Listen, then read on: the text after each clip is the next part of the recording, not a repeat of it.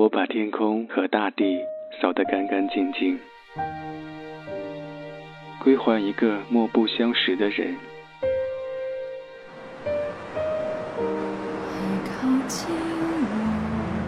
我寂寞的等，我阴沉的等。二月的雪，二月的雨，泉水白白流淌，花朵为谁歌唱？民谣与诗，用音乐倾听彼此。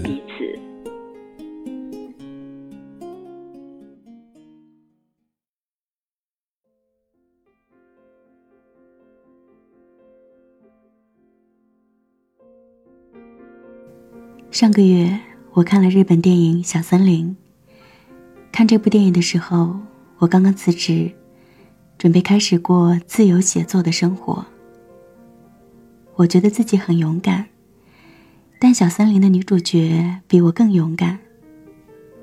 曾经在东京闯荡的她，回到了童年时居住过的老宅，在远离都市的乡村，过起了归隐田间的生活。电影拍的就是女主角世子每天给自己做饭的过程。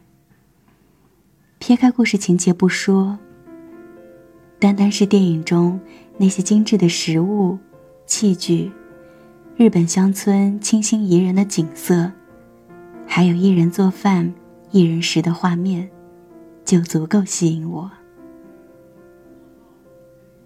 我喜欢这部电影里温柔缓慢的节奏。这种节奏，仿佛穿过屏幕，流淌到我的四周，让我清晰的听到自己身体里的声音。欢迎进入小婉的民谣与诗。好久不见。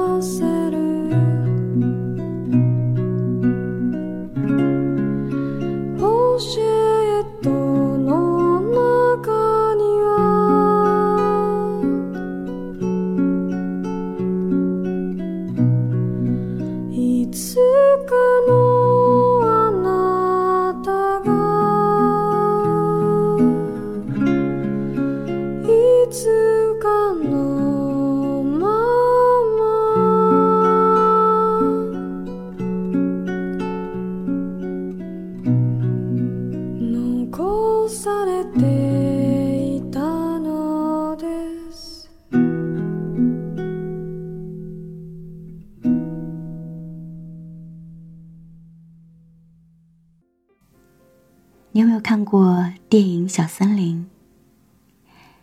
在这部电影里，以季节为章节，以食物为间隔和提示，女主角世子因由时节、天气就地取材，自己决定今天要做的食物。冬天就着温暖的火炉烤制面包，夏天做冰镇的米酒，充满仪式感的制作。充满仪式感的享用，整部电影就是这样的一些画面。世子常常在清晨出门，天蒙蒙亮，晨露未散，走很远的山路去摘菜、采集食物。他不上班，靠偶尔给渔民捕鱼来赚取生活费，过着自给自足的生活。烤面包，做酸米酒。做酱油、果酱、核桃饭、地瓜干，所有的食材都源自山林。所有的食物都是自己手做。在小森林的生活非常不现代，没有手机，没有网络，甚至夏天连一台空调都没有，只有一把小风扇呼呼的吹。在这里，自然是唯一的生活哲学。水到渠成，瓜熟蒂落，一切都是自由生长，认真又散漫。为什么要放弃大都市的生活，回归山野，每日辛苦的劳作？电影中世子的朋友点明了原因。他说：“不喜欢变成那种被别人杀了还吐槽杀人方式的人。杀死的是什么？是真实的自己，是想要活出的样子。世子希望以他舒服的方式生活，因此也并不在意。”要放弃什么，失去什么？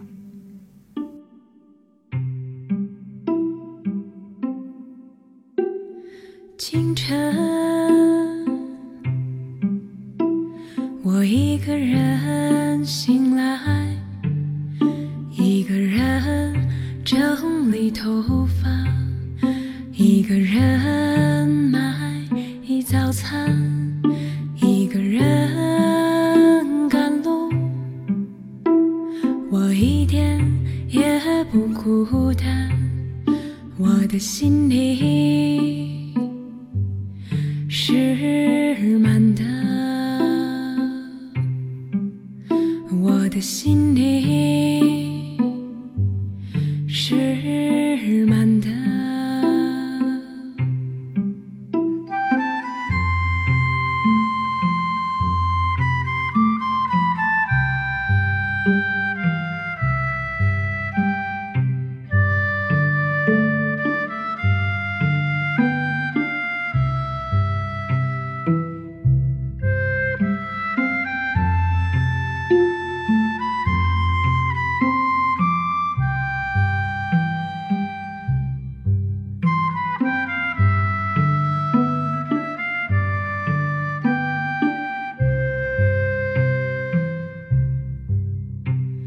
午后，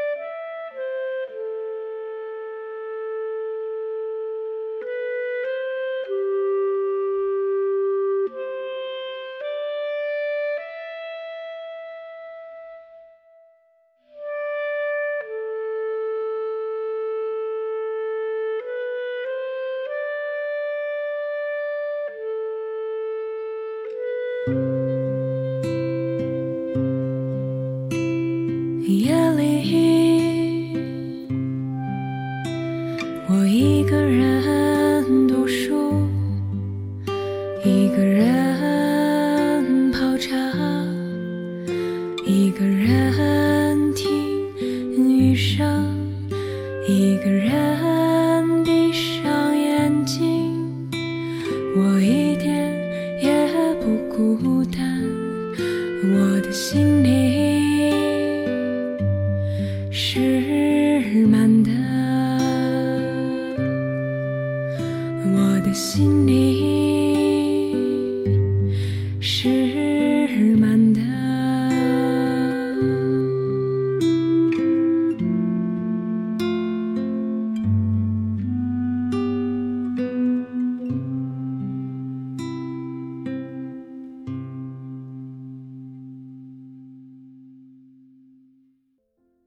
这里是小婉的民谣与诗，今天我们在聊日本电影《小森林》。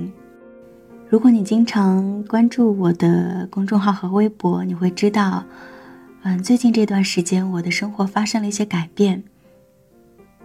我辞任了公众号“民谣与诗”主编的职务，嗯，当然电台会继续做，然后我自己的公众号也会继续写，同时我在写我的第三本书。很多人问我为什么会辞职，我的原因其实和电影《小森林》里面的女主角世子是一样的，我不想成为自己不喜欢的人。我是一个写作者。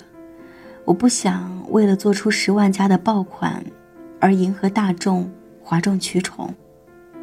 我喜欢阅读，但是却很久没有时间静下心来好好读一本书了。我不想每天拿着手机刷各种微信公众号。我是一个创业者，我知道我应该为了商业，而去想怎么样盈利，怎么样快速的获取用户。但是我却更希望可以扎扎实实、真真正正的为这个行业去做一些什么，哪怕比较慢，但是会慢慢的让这个行业变得更好。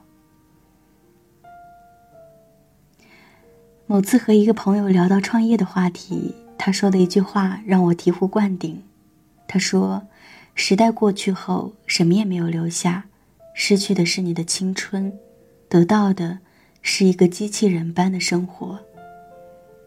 那一刻，我才明白自己要的是什么，不是事业，不是工作，而是真实妥帖的生活和忠于自己的写作。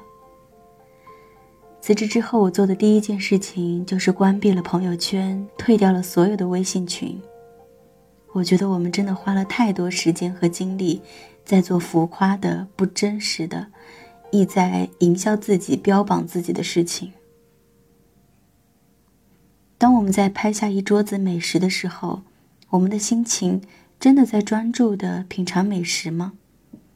当我们在和闺蜜自拍的时候，我们有给过他一个真实的拥抱吗？经过有意筛选和滤镜之后呈现出来的朋友圈，真的能让人了解一个真实的我们吗？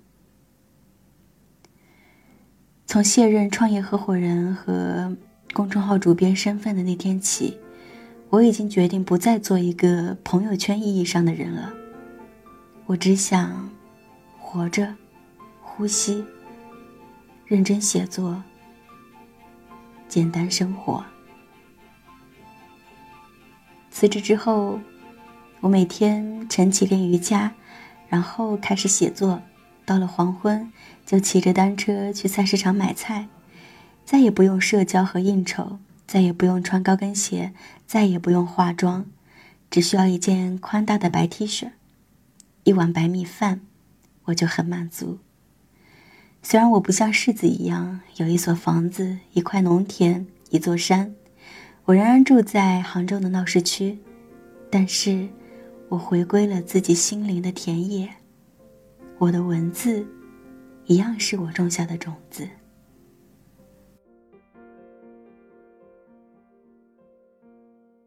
你有多久没有看过星星？就像那夜空中凝视的眼睛，静静地注视着世事变幻。彼此却从不曾互相靠近，他们是来自黑暗的生命，守护着某一颗漂泊的，却在每一个日出的时刻，隐藏起自己黯淡的身影。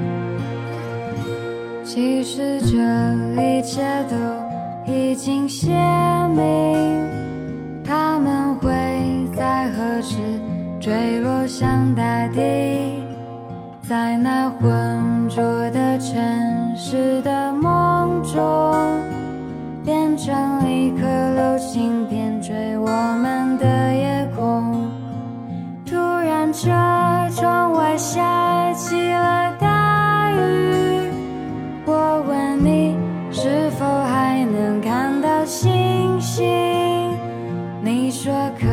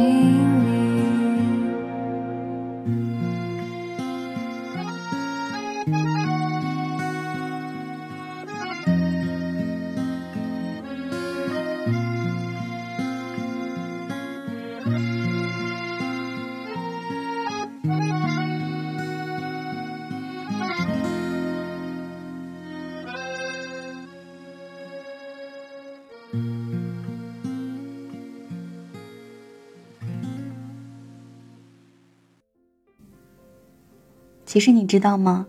回归心灵的田野，并不是文艺青年的专利；离开都市，回农村手做食物，也并不是电影中才会有的情节。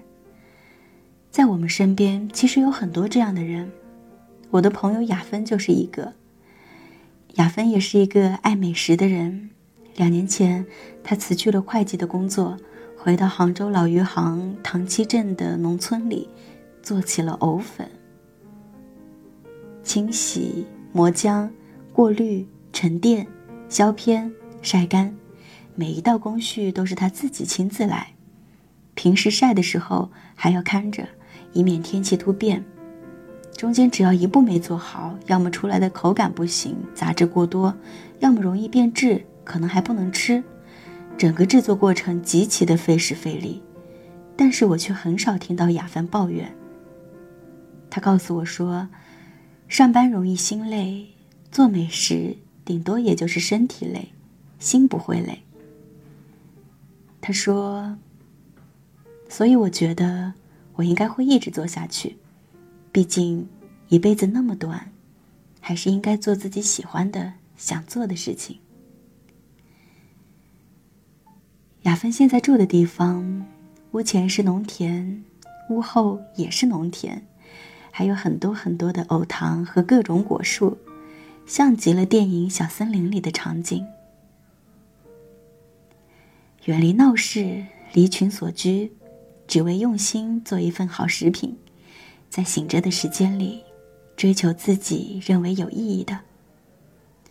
我想起前几天听朋友说起他身边一个朋友的故事，一个时尚杂志的编辑辞去了五十万年薪的工作。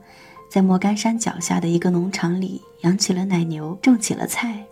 前不久又去美国读神学院了。这样的故事是不是很熟悉？在如今这个快节奏的时代，越来越多的人开始追寻那片心灵的田野。我知道有人卖掉北京的房子移居大理。我听过辞掉工作去景德镇做陶瓷玩偶的摄影师。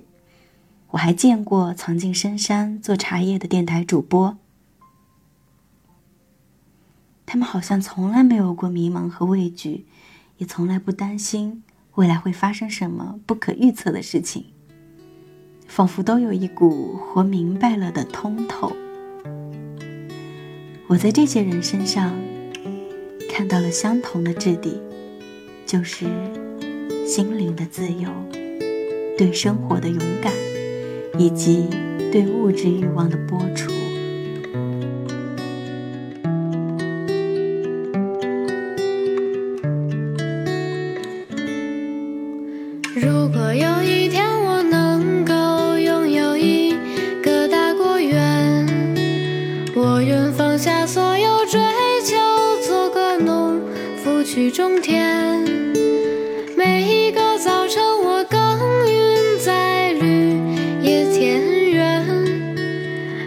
一个黄昏，我守望在乡间的麦田。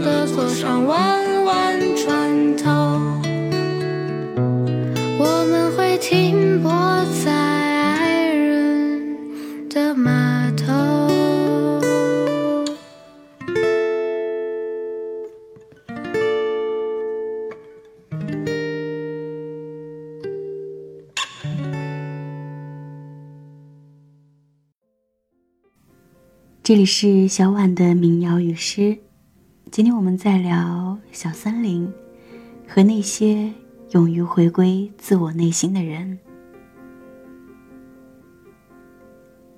日本有一句著名的佛家偈子，我非常喜欢，一共十六个字：生死去来，蓬头傀儡，一线断时。落落累累。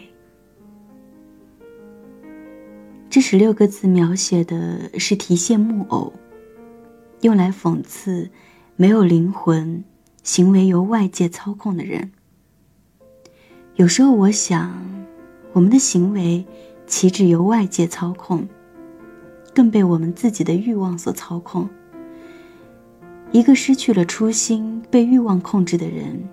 便与断线傀儡无异。当你有了欲望，一切就不那么自由了。我们往生活里望望，多少人活得不快乐、不满足？我想，这大概是因为欲望过多，能力又不够吧。而一个丰盈的灵魂，都是自给自足的。对于刚刚经历了人生中比较重要的时刻，做了一个重要的决定的我来说，看小森林，我自己也借此进行了欲望的梳理。我太在乎得失了，但是也是这部电影让我明白，要想过上自己真正喜欢的生活，终生只做自己喜欢的事情，就必须有所取舍，必须剥除各种各样的欲望。我面对了自己的缺憾与得失，面对了自己可能之前被回避了、被掩埋的情绪。我很难说自己的未来会是如何，但我因此更加确认，我想要怎样的生活，想成为怎样的人。放弃一些东西，比坚持其实更需要勇气。我想，我们都需要在物质和欲望上做减法，在心灵和智慧上做加法。这是能力，也是修为。谢谢你收听这一期的《小婉的民谣与诗》，我们下期再见。